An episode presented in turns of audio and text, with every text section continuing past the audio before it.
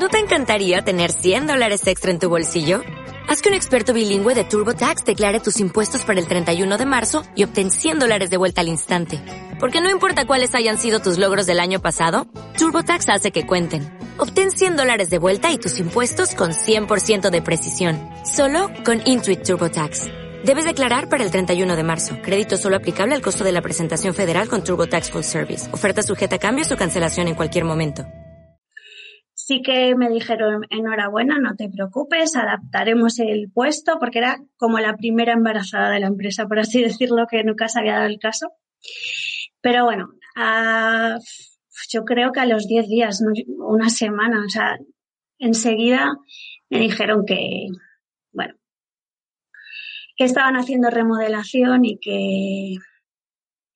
Y literalmente me dijeron que pensaban que prefería quedarme en mi casa cuidando de mis hijos. En un primer momento me lo tomé muy mal, me pareció, me pareció horrible, me pareció, bueno, súper injusto, me llevé un disgusto enorme. Pero luego es cierto que prefería quedarme en casa con mis hijos. Fue una bendición. Sé que entre nuestras oyentes hay muchas mamis como tú, que les gusta emprender o tienen su propio negocio. Y en Madres Reinventadas nos gusta aprovechar oportunidades para ofrecerte información interesante. Quiero explicarte que he tenido la oportunidad de conocer junto a Citroën su gama de turismos Citroën Business, pensada para todo tipo de negocios. Encontrarás una gran variedad de vehículos que se adaptan a las necesidades de tu negocio o emprendimiento. Incluyen condiciones exclusivas de financiación, leasing con mantenimiento o renting todo incluido. Lo que más curioso me parece es el especial servicio y atención para empresas, escuchándonos, porque cada negocio es distinto. Creo que es uno de sus principales beneficios, ofrecer opciones que encajen más con lo que buscas. Si te interesa y quieres saber más, Toda la información la puedes encontrar en citroen.es.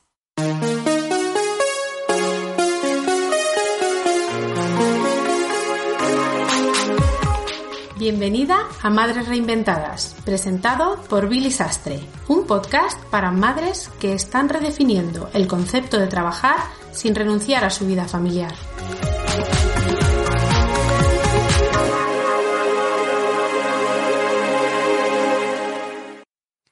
Hoy tenemos una invitada muy especial a nuestro podcast. Se trata de Cristina. Cristina, bienvenida al podcast de Madres Reinventadas.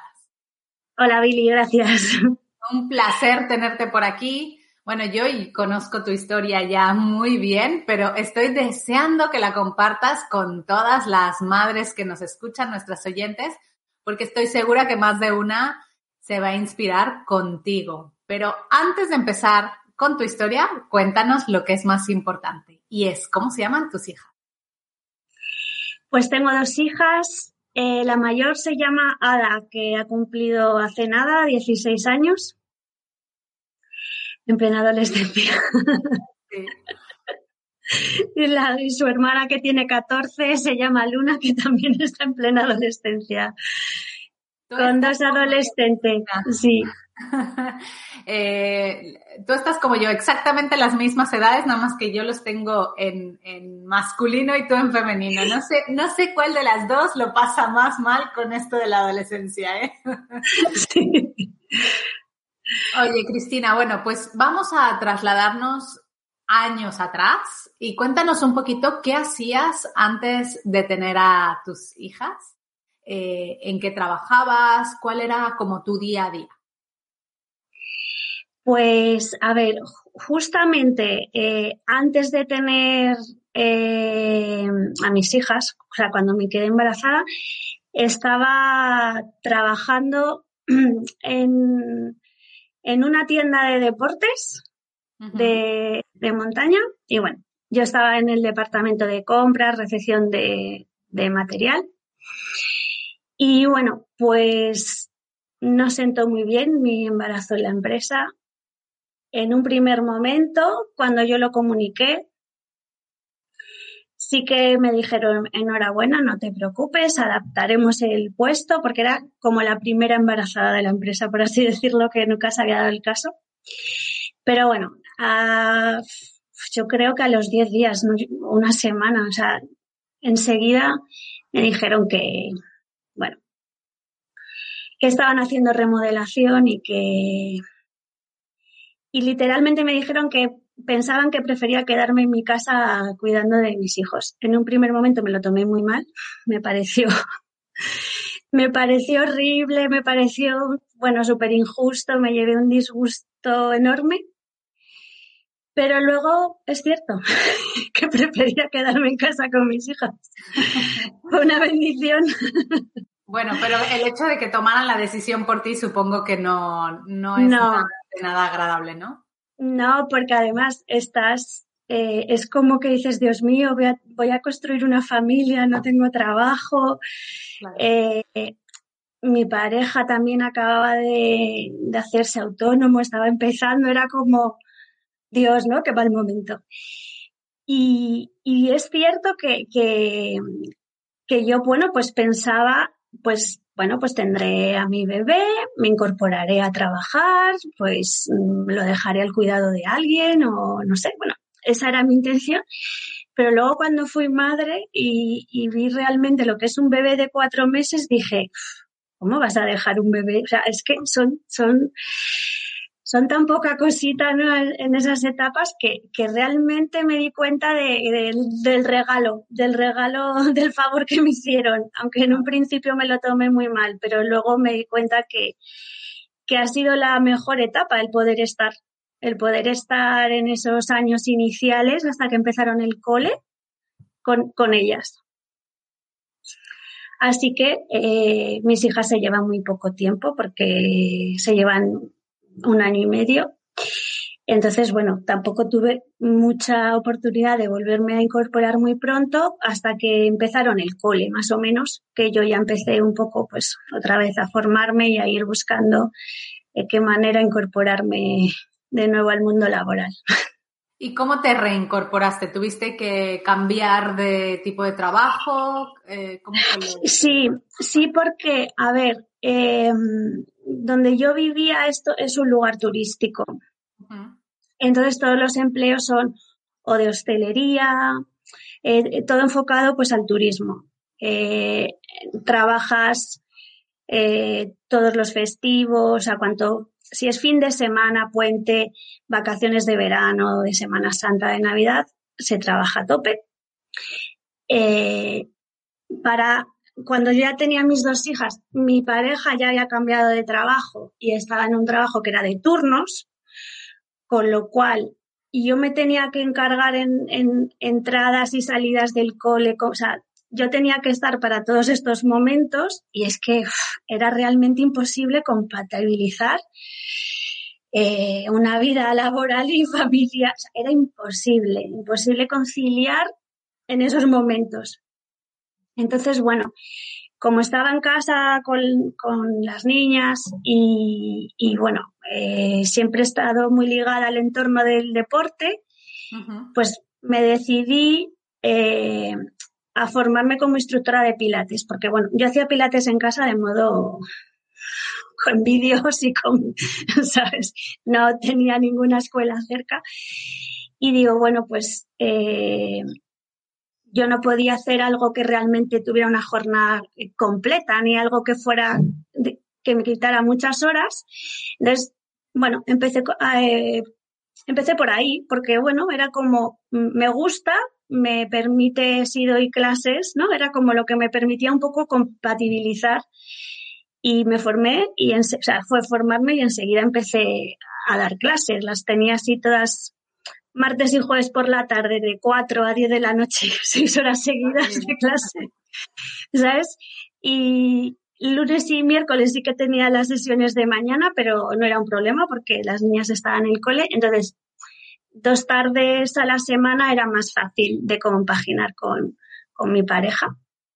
Y así he estado varios años y, bueno, la verdad es que según han ido eh, ocurriendo las circunstancias de la vida, he ido cambiando un poco de profesión, pero siempre eh, haciendo algo que me, que me permitiera conciliar, no realmente lo que yo quería. O sea, era un poco de, bueno, pues de las opciones que tienes, eh, elegía, elegía lo que me dejaba poder estar con mis hijas, porque bueno, aparte de que mi pareja tuviera estos turnos de rotativos que eran un poco desastre, porque sí, eh, no tenía eh, a ningún familiar ni nadie en el entorno. Quiero decir que nosotros nos fuimos a vivir fuera de nuestra ciudad, de donde estaba nuestra familia. Entonces era como que sí o sí me tenía que hacer cargo yo. Entonces, bueno, he ido un poco pues buscando siempre trabajos no más que me gusten o que me, sino que me permitieran hacer, porque en esta época, a lo mejor en verano, pues a lo mejor también he, estado ayudando en una oficina de deportes, de aventura, que decir, he ido compaginando un poco cosas que me permitieran estar con mi familia, no buscando tanto el desarrollarme profesionalmente, sino pues priorizando, ¿no? Un poco esa conciliación, porque eran muy pequeñas y bueno, en esos momentos eran los que necesitaba, sí. Y después, ¿cómo, ¿cómo seguiste reinventándote? Porque tú has pasado de una cosa a otra hasta el momento en que realmente has tomado esa decisión de hacer lo que a ti te gustaba, ¿no? ¿Cuál fue ese momento? Sí, bueno, cuando ya fueron, eh, cuando ya, pues supongo, creo más o menos cuando tenía nueve, diez años, eh, contactan conmigo para una oficina, porque yo hay muy pocas oficinas donde yo vivo, donde yo vivía, que ya no vivo en Benasque. Entonces, bueno, contactan conmigo en una inmobiliaria que necesitaban una secretaria, coordinadora. Entonces, yo acepto ese trabajo porque digo, ah, qué bien, qué bien que voy a tener un trabajo de oficina un poco. Pero bueno, realmente no es así, porque sí que tenía que trabajar los sábados, sí que tenía que trabajar los festivos no podía coger vacaciones en verano, tenías que cogerlos en septiembre que ya estaban en el col, bueno, en momentos eh, de temporada baja que se dice. Entonces, bueno, aunque estoy en una oficina, por así decirlo, mi horario era pues en, eh, el entorno ¿no? en el que vivíamos, eh, enfocado al turismo, porque los turistas cuando podían venir, pues realmente era en su tiempo libre. Entonces, claro, me voy dando cuenta de que, jolín, eh, eh, comienzo en una locura porque tenía eh, jornada partida, trabajaba por la mañana y por la tarde, con lo cual empezamos como en una locura de intentar conciliar, de intentar llegar a casa para las cenas, para las comidas.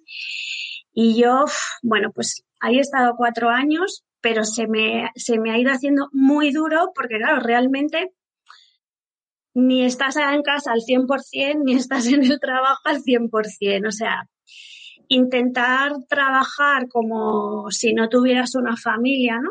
O intentar estar en casa como si no estuvieras trabajando, a mí me resultaba súper complicado, porque además eh, mi pareja se traslada a vivir fuera, ahí nos separamos, cada uno por su lado, yo sigo quedándome en, en casa. Entonces, Claro, yo sola ya con las niñas, ya ahí la locura se convirtió en locura total. Era siempre corriendo para, corriendo para casa, corriendo para el trabajo.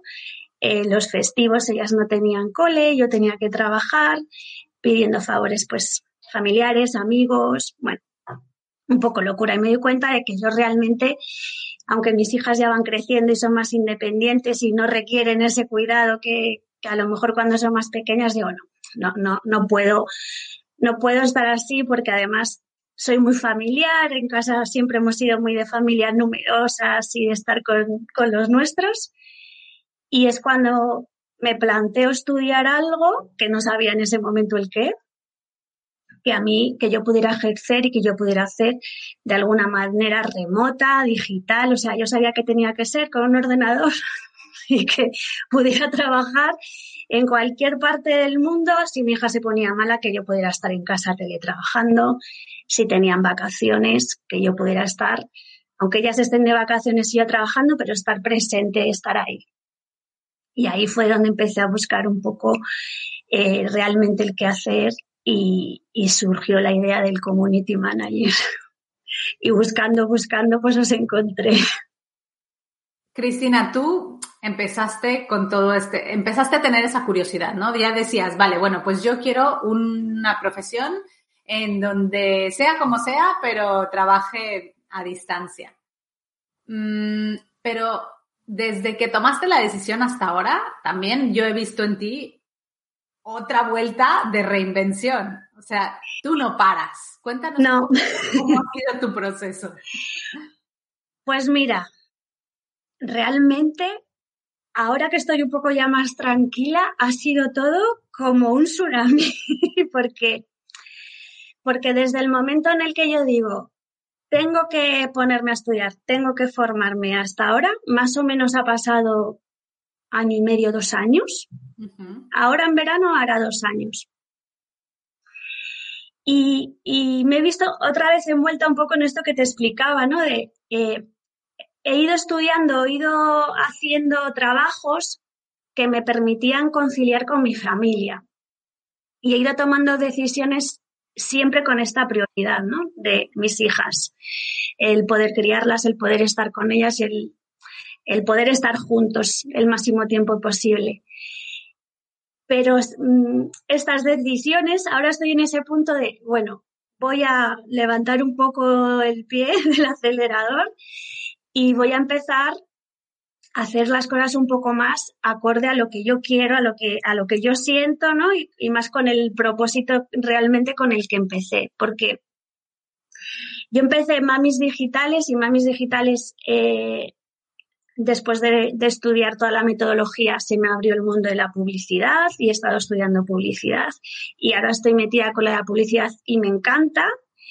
Y es que hay, hay todo un mundo, hay hay muchas profesiones digitales. Hay muchos especialistas o profesionales, no sé cómo llamarlos, porque es que hay un gran desconocimiento, es, algo que todavía no, no existe a lo mejor una carrera y un título y entonces es como que mm, no está reconocido o parece que no existe. O, o mira, el, el, lunes tuve una conversación con, con, una señora que yo le explicaba lo que hacía y me miraba y me decía, pero eso existe. Entonces, eh, hay un montón de nuevas profesiones que no conocemos. Bueno, nosotros que estamos un poco en este entorno digital sí, pero que son desconocidas y que, claro, a mí se me ha abierto un mundo de posibilidades en el que estoy ahora en, en, una parte que, que, estoy muy a gusto, pero ahora es como que he estado dos años con, con corriendo. He seguido con el corre-corre. Porque yo, por ejemplo, en el momento en el que empiezo Mamis Digitales, mi hija estaba escayolada, que había tenido una, un accidente, se había fracturado la pierna. Y, yo es que llevo dos años sin parar. Ha sido como estudiar de 5 de la mañana a ocho y media, llevar a mi hija al instituto en ese momento porque no podía ir en el autobús, volver a ver la lección que de, de mamis a las nueve a las nueve y media entraba a trabajar, llegar a comer, hacer los deberes, eh, llegaban mis hijas, estaba el rato con ella, me iba otra vez a trabajar por la noche a terminar, o sea, y llevo así pues un año y medio. Entonces es como un ritmo muy fuerte. Entre medias nos hemos mudado, nos hemos mudado a la, a la ciudad en la que vive su padre para poder conciliar entre todos, ¿no? La familia. Entonces, yo he seguido estudiando entre eh, trabajo, luego mudanza, luego eh, clientes. He tenido un cliente tras otro, entonces estoy estoy súper contenta. Y ahora estoy como diciendo, bueno, estoy con ese corre-corre y es como si, si el tsunami me llevara a mí y ahora estoy en plan, bueno, mm, ahora que ya se ha calmado todo un poco, quiero ser yo, ¿no? La que me ponga a surfear la ola. Estoy en ese punto de necesito un poco. Sí. Yo recuerdo un poquito tu, o sea, bastante tu historia. Recuerdo haberte conocido en, en, un taller en Barcelona y yo, o sea, he visto tu evolución, ¿no? Y mm, veo que hay muchas cosas que coinciden con muchas otras madres que buscan también reinventarse. O sea, es decir, Tú buscaste reinventarte, ya sabías que querías cambiar de profesión, que querías poder hacerlo todo a distancia, Pero todo esto es un proceso, o sea, no es una decisión que tomas de un día para otro y dices, venga, pues ya, dejo mi trabajo y me reinvento. Entonces, yo recuerdo que tú tomaste la decisión de aprender esta profesión nueva y que tardaste para dejar ese trabajo fijo que tenías. Cuéntanos un poquito cómo fue. Es que, a ver, eh, da mucho miedo dejar un trabajo. es que es ir en contra de... Además, eh, en plena pandemia, cuando los trabajos están tan en peligro, ¿no? Mantener un trabajo era, eh, bueno, pues yo ahí decido eh, no seguir con mi trabajo porque, bueno, pues yo seguía teletrabajando, pero con mi jefe había como mucha inseguridad quería que trabajara, luego que no, te voy a despedir, luego te vuelvo a contratar, te hago era como un sub y baja. A ver, él desde su parte de empresario pues también tenía sus inseguridades, ¿no? Con toda la situación, porque te estoy hablando pues marzo, abril, mayo del año pasado que no sabíamos qué iba a pasar. Claro. Entonces, claro, en todas estas incertidumbres, eh, van abriendo poco a poco eh, las normas. Me dice que me incorpore a la oficina y yo le digo que sí, que me, que me incorporo, pero que vamos a hacer algún alguna fórmula en la que yo pueda teletrabajar por la tarde porque por aquel entonces los, los niños estudiaban en casa. Entonces no hay manera de llegar a ningún tipo de acuerdo. Eh, a mí me parecía absurdo porque estaban las comunidades cerradas, o sea, mm, no podía venir ningún cliente físico. Eh, el trabajo era todo teléfono, correo electrónico, eh, algún cliente de videollamada, pero quiero decir que no había mucho más que hacer en ese sentido. Yo dije, bueno, de aquí a junio, julio, no sabíamos cuándo se iban a abrir, que creo que al final se abrió para julio. Y yo me vi con, con ese agobio de decir, a ver, he estado en casa teletrabajando, que es lo que yo estoy buscando, el teletrabajo. Y me pareció, es que estaba feliz, Billy, porque me levantarme con mis hijas ya me levantaba, porque nos levantábamos, ellas para el instituto, yo para el trabajo, pero comer juntas cada día. Eh, estar por las tardes, pues bueno, ya se hacían sus deberes que les quedaran, eh, yo estaba trabajando, pero ese momento de que necesitas cualquier cosa y, oye mamá, no yo estaba en el trabajo y era un WhatsApp. Claro. que a veces podía contestar o a veces no. Eh, bueno, pues me reencontré, me reencontré otra vez con esa vida que yo tenía de madre con mis hijas, tranquilamente, sin, estos, sin ese estrés, y dije, jolín, pues, pues es que este es el estilo de, teletrabajo que yo quiero tener. Veía que no había manera con mi jefe de conciliar ningún tipo de situación. Eh, yo ya estaba estudiando la parte de publicidad. Estaba con un cliente en prácticas que quería que continuara con, después de la práctica, con, un contrato anual, quiero decir, que yo vi la posibilidad de, de poder dar ese salto hacia la parte digital, porque además todo se digitalizó. Todos empezamos a usar Zoom, videollamadas, nosotros ya lo habíamos aprendido, ya lo usábamos, pero todo el mundo, eh, desde mm, un bar, cualquier eh, comercio que aparentemente no está digitalizado, estaba atendiendo a sus clientes por redes sociales, por, por videollamadas, por pedidos en WhatsApp. O sea, es decir, hubo una digitalización brutal en cosa de meses. Les dije, pues a esta ola es la que me tengo que subir. y entonces di el salto, pero claro que me costó mucho porque da mucho miedo, pero bueno, hay que ir. Y, y, todo este tiempo que he estado, porque esto fue en junio, esto fue en junio, todos estos meses he estado, ¿no? Como con esa ansiedad de necesito un cliente y otro y otro y otro y otro y otro y otro, ¿no? De, por mi miedo a, necesito tener unos ingresos eh, recurrentes e importantes. Entonces, claro, ahora que estoy un poco más eh, asentada, por así decirlo, es, bueno, Cristina, vamos a empezar ahora a hacer las cosas bien, vamos a elegir los clientes que queremos. me, estoy poniendo con mi web, con mis redes, con, mis cosas, que las tengo ahí muy aparcadas porque si estás dando servicio y tiempo a los clientes, al final, para tus propias redes y para tus propias cosas, como que no tenía mucho. Y ahora estoy, pues eso, diciendo, venga, ya está subida en la ola, eh, vamos a, a surfear, lo que te decía. Que no me lleve la ola a mí, sino voy a ser yo un poco quien dirija, porque eh, todo esto ha sido eh, vencer muchos miedos, muchas inseguridades y, y, mucho estrés. O sea, no, no, es fácil, pero, pero yo creo que, que el secreto está en hacerlo, en, en, avanzar, en continuar, en no parar. Me encanta tu historia, Cristina, porque es verdad que nos tardemos lo que nos tardemos, al final llegar a la meta es sentirnos orgullosos de ella y como tú bien dices, dejar nuestro trabajo, dejar esa seguridad siempre da miedo, pero el miedo tiene que ser un arma que nos ayude a conseguir las cosas a pesar del miedo. Siempre lo decimos en este programa. Cristina, Em, para las personas que quieran conocer un poquito más de ti, de lo que haces, ¿en dónde podemos encontrarte? Pues, a ver, eh, estoy copy web, todavía no está, o quizás sí, eh, es eh, tanto mis redes como mi web, es, mi nombre, Cristina Pérez Robles.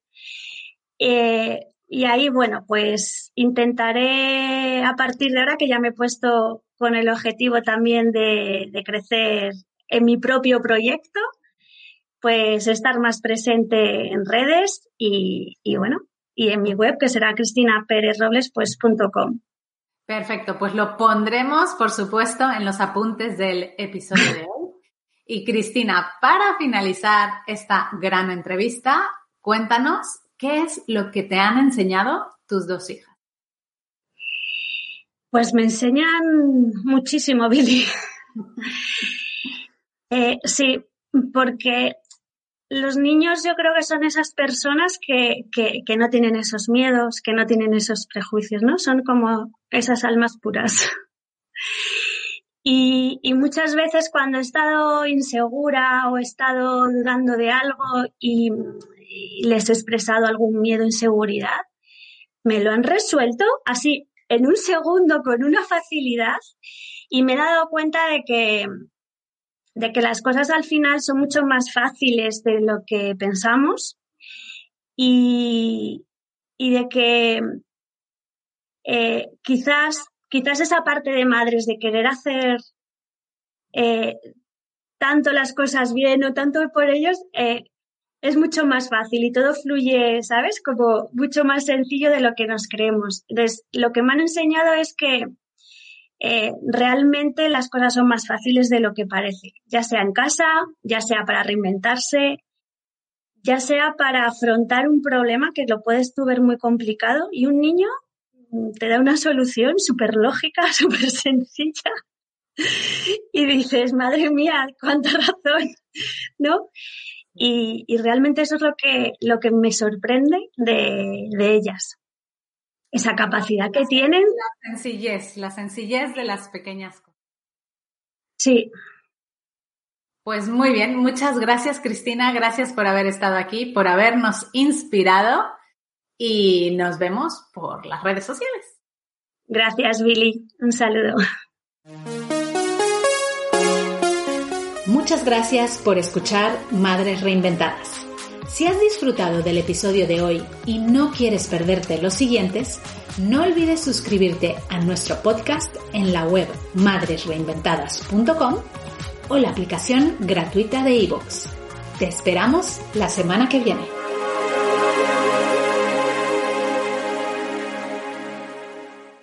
When you drive a vehicle so reliable it's backed by a 10-year, 100,000-mile limited warranty, you stop thinking about what you can't do and start doing what you never thought possible. Visit your local Kia dealer today to see what you're capable of in a vehicle that inspires confidence around every corner.